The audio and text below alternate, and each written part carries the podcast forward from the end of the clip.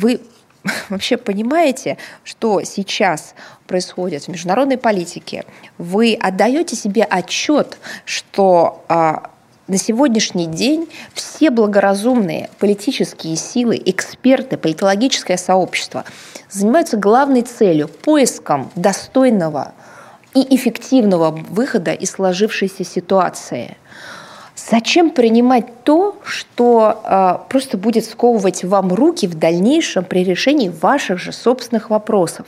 Привет, я Роман Цымбалюк, корреспондент Униан в Москве. Стоило упасть ценам на нефть, как в России зазвучали новые голоса. Точнее, голоса старые, но тональность другая. Тут начали говорить о гуманизме, о правах человека, о том, что нужно сделать все, чтобы не допустить мировую рецессию, о том, что нужно думать всем вместе о нашей планете, чтобы везде был мир – и для этого, внимание, нужно срочно снять санкции, в первую очередь с Российской Федерации. Вот такая интересная глобальная инициатива. Первым с такой инициативой выступил глава комитета по международным делам Константин Косачев. Это, кстати, тот орган, где работает Валентина Матвиенко, и который 1 марта 2014 года принял решение о том, что разрешил Владимиру Путину использовать российскую армию против Украины и на украинской территории. Но, с другой стороны, тут так все устроено, что Владимиру Путину никакие разрешения для этого не нужны. В общем, если вы не поддерживаете вот эти прекрасные прекрасные инициативы миротворческие российских чиновников. Подписывайтесь на мой YouTube канал. А то, я так понимаю, они тут а, ищут лазейки, чтобы с помощью а, коронавируса спрыгнуть а, с санкций. Причем сделать это таким образом, чтобы сохранить контроль за оккупированным Крымом и Донбассом. А санкции вообще-то именно поэтому. И, кстати, вот вчера Мария Владимировна Захарова, это официальный голос Лаврова, она по этому поводу тоже выступала. И ей не понравилось, что Европа вообще-то не забывает, что 6 лет назад Россия незаконно оккупировала и аннексировала украинский Крым и напоминает этим а, российским миротворцам. Несмотря на то, что основное внимание э, мирового сообщества э, теперь перефокусировалось на проблему коронавируса, но все же э, есть и ряд других вопросов международной повестке, которые просто требуют нашего комментария. Как бы они хотели поставить себе на службу или на службу России коронавирус, чтобы действительно все обнулили, не только сроки Владимира Путина, но и э, российские преступления вынесли за скобку.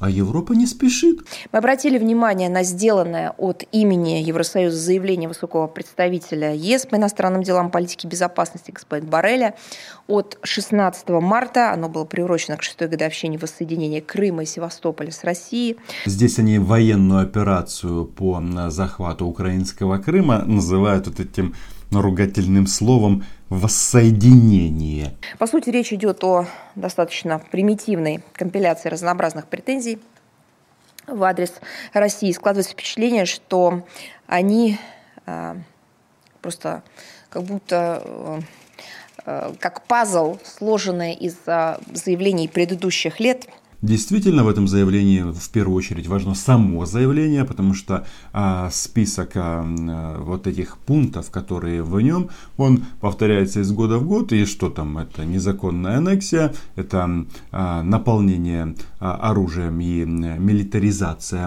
полуострова, это ущемление прав человека, в первую очередь крымских татар, вопросы экологии, ну и ряд других моментов. Но принципиально только одно, что не забудем, не простим, как здесь говорят в России, что а, в Европе не забыли.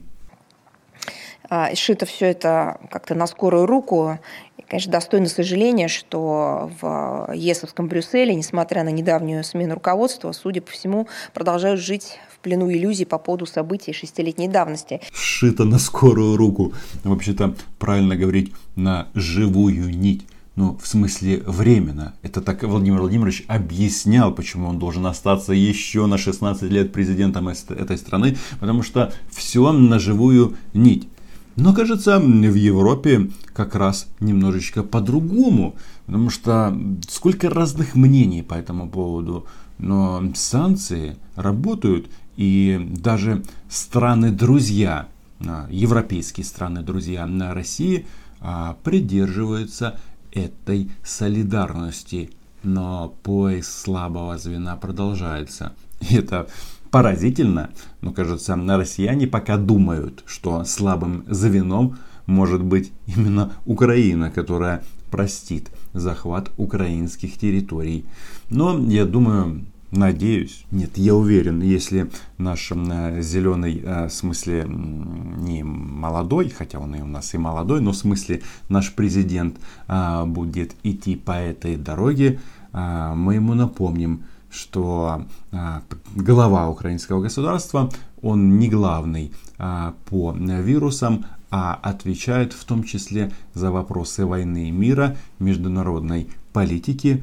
И да, обязан защищать суверенитет и независимость Украины. Просто игнорируется реальность. Мы рассматриваем допущенные ЕС комментарии как недружественные.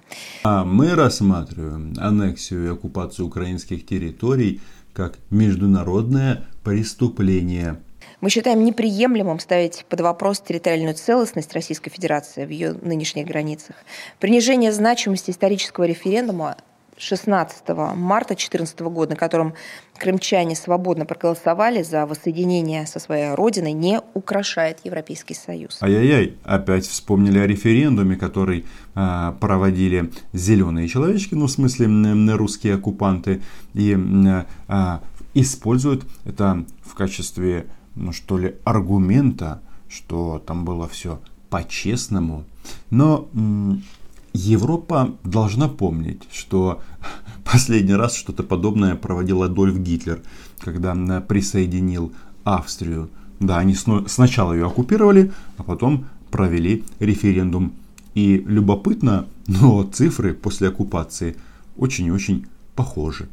Если э, в ЕС действительно хотят и считают актуальным поговорить на правочеловеческую проблематику, то можно это сделать на примере а, соблюдения всех тех правочеловеческих норм и постулатов а, в рамках борьбы с распространением коронавирусной инфекции.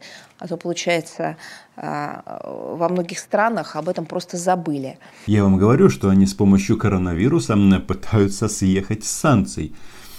Очень э, интересно, но э, почему-то, мне кажется, мало реализуемо. Потому что, ну, действительно, сейчас а, во многих странах объявлен карантин, а, введены ограничения на перемещение и, соответственно, закрыты границы. И ну, Мария Владимировна считает это нарушением прав человека. Это, знаете, очень мне напоминает вот э, действия российской церкви, когда а, все конфессии и церкви а, западного мира – а, ограничивают посещение храмов, то РПЦ наоборот говорит, приходите, целуйте иконы, целуйтесь друг с другом, кашляйте друг на друга, Бог вам поможет. А, и уж точно не на теме Крыма сейчас им тренироваться. Мы сожалеем, что Евросоюз, стремящийся а, некой такой стратегической автономии на деле не способен самостоятельно проанализировать факты о положении на полуострове. Я говорю о сегодняшнем моменте. Вместо этого ретранслируются взятые а, из какой-то просто потусторонней, потустороннего мира инсинуации, главным образом а, написанные, а, как мы предполагаем, не без участия украинской стороны аргументы взяты из потустороннего мира и написаны украинской стороной. Но такое впечатление, что российские дипломаты, ну, как бы уже э, похоронили нас. Но спешить с этим не надо. А, мы-то исходим из того, что Украина а, была, есть и будет. Но сам ход мысли о том, что Украина э, вкладывает в уста европейских чиновников вот такие слова и такие заявления, меня радует. О мнимом ухудшении правочеловеческой ситуации, экологических проблемах а, в Крыму. Проблемы экологические есть а, на всей планете а, Земля. И в Российской Федерации этой тематике уделяется повышенное внимание. Ну, так и занимайтесь экологическими проблемами в Российской Федерации. Причем тут а, оккупированные территории? Ну, просто в ЕС не знают об этом. Мы считаем абсурдным по своей природе обвинение в адрес нашей страны в реализации политики некого э, демографического замещения в Крыму за счет переселения туда россиян из других регионов страны. При этом забывается, что согласно статье 27 Конституции граждане России имеют право свободно передвигаться, выбирать место пребывания, жительства. То есть, по сути, сама Захарова подтверждает, что они туда массово переселяют людей из континентальной России для того, чтобы, когда станет вопрос, ребятки, но вообще-то краденое пора возвращать, а, включить этот а, механизм, типа, ну, смотрите, вот видите, тут действительно живут одни россияне. А то, что они понаехали туда после 2014 года, это уже другой вопрос. И, кстати, понаехали они в первую очередь на э, руководящие должности, потому что крымчан, э, крымчанам, которых э, ну, сначала задурили голову, а потом они, э, часть из них э, поддержала оккупантов, э, ну кто же им теперь доверит эту территорию? Разве можно доверять тем, кто предал один раз, а, и где гарантия, что он не повторит это прекрасное действие, когда придут солдаты НАТО? Авторы выпущенного а, вот этого материала просто не учли, что, согласно официальным статистическим данным, за минувший год в Крым переехал на постоянное место жительства около 10 тысяч человек. У нас есть и более точная цифра 9674 из стран постсоветского пространства, а из них почти 80%, а именно 7734 человека с Украины. Причем количество украинцев, добровольно переселившихся на полуостров, за 2019 год увеличилось на 17%. Ну, во-первых, не украинцев, а украинцев. Но знаете, где тут собака порылась? Где тут главная манипуляция? Дело в том, что Мария Владимировна, она же не уточняет, откуда эти люди переехали. А что-то мне подсказывает, что 95% из, этого, из этой цифры это как раз люди, которые решили покинуть зону русского мира на Донбассе. Потому что жить при комендантском часе шестой год, ну, не всем нравится. Хотя, конечно, есть фанаты, они же теперь могут а, молчать на русском языке и молиться на кого там, на этого большого русского брата или медведя, кому как угодно. Не менее ангажированно является попытка вновь раскрутить тему, имевшей место в ноябре 2018 года, откровенной провокации в районе Керченского пролива с участием кораблей военно-морских сил Украины. Хорошо известно, что она была спланирована в предвыборных целях по прямому указанию э, Порошенко. Почему она об этом вспоминает? Дело в том, что в заявлении ЕС как раз и э, было сказано, что вот эта милитаризация полуострова привела к тому, что россияне напали на украинские военные катера, два катера и один буксир.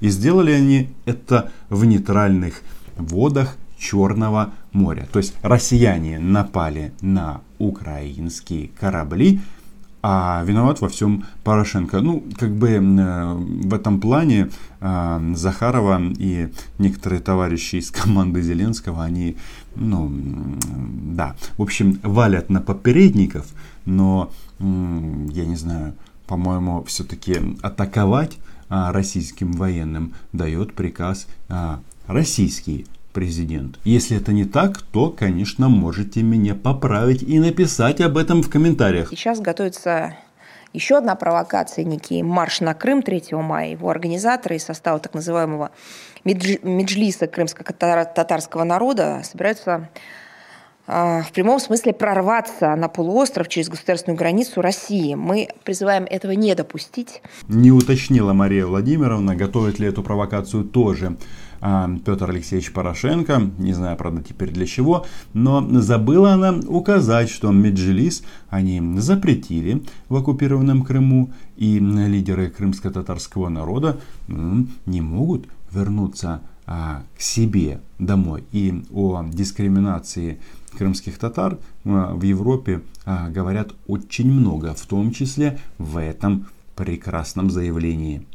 Нагнетая обстановку вокруг полуострова, Европейский Союз при этом продолжает антигуманную практику визовой дискриминации крымчан, Э, которая противоречит не только ключевым международным стандартам в сфере прав человека, но и ряду основополагающих документов самого Евросоюза. Я понимаю, что, конечно, э, не сегодня говорить о проблемах с визами в тот момент, когда э, Европейский Союз закрыл сам себя, закрыл, имеется в виду, внутреннее пространство, многие его члены, многие члены этого объединения заблокировали собственные границы в нарушение основополагающих правил и принципов, принципов создания и существования Европейского Союза. Но все же... Да-да, в России могут научить Европу, как им жить.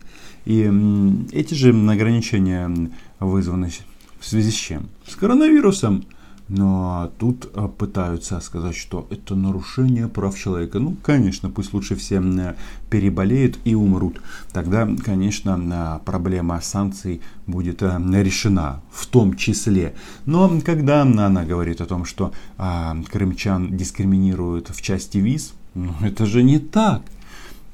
Любой гражданин, проживающий на территории оккупированного Крыма, может поехать в свободную Украину, получить там шенгенский, э, прошу прощения, биометрический паспорт и путешествовать по нем, в том числе в Европу, ну или э, на, в континентальной Украине получить визу Никто никого не дискриминирует. Просто э, после того, как в Крым пришли русские оккупанты, э, европейские консульства были э, на полуострове закрыты. Содержащийся в заявлении призыв к странам-членам ООН присоединиться к санкционным мерам ЕС, направленным на ухудшение условий жизни крымчан, выглядит, конечно, особенно кощунственно на фоне необходимости объединения усилий всего мирового сообщества в борьбе с коронавирусом.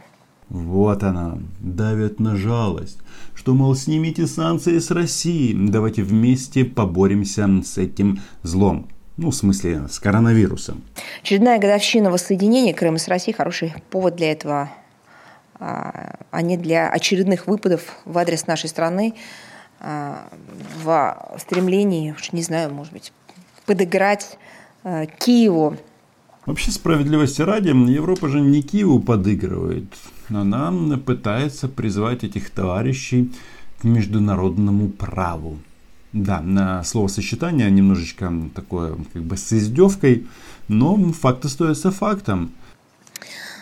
А, также я не могу войти вниманием принятое 13 марта решение Совета ЕС о продлении на очередной полугодовой срок действия ограничительных мер ЕС в отношении ряда российских физических и юридических лиц. Конечно, полная, полный полная катастрофа с точки зрения внешнего а, облика, да и внутреннего содержания евроинститутов. А, мир пытается удержаться на плаву и объединить усилия, найти точки соприкосновения, понимая последствия того, что сейчас а, происходит. Дополнительные рестрикции, которые уж точно никаких бонусов а, жителям ЕС не принесут, является просто катастрофической глупостью. Чувствуете, вроде бы Крым наш, но тональность другая. Уже говорят о точках соприкосновения, что Европа глупая, не понимает своих интересов, и российские коллеги готовы им все объяснить. Но мне кажется, если даже цена в 30 долларов за баррель, конечно, лучше 15, а еще лучше 10 продлится в течение длительного срока, то гляди-гляди, тональность, вот этот а, тон а, достаточно а, такой хамский, свысока будет меняться. Хотел бы также сказать, что российской стороной принято решение расширения ответного списка. К сожалению, мы должны это сделать. Представители стран-членов институтов ЕС, а, которым запрещен а, въезд на территорию Российской Федерации, это вопрос паритета. Мы, еще раз повторяю, не наш выбор, но мы обязаны отвечать. А, соответствующие ограничения введены согласно федеральному закону о порядке выезда из Российской Федерации и въезда в Российскую Федерацию от 15 августа 1996 года.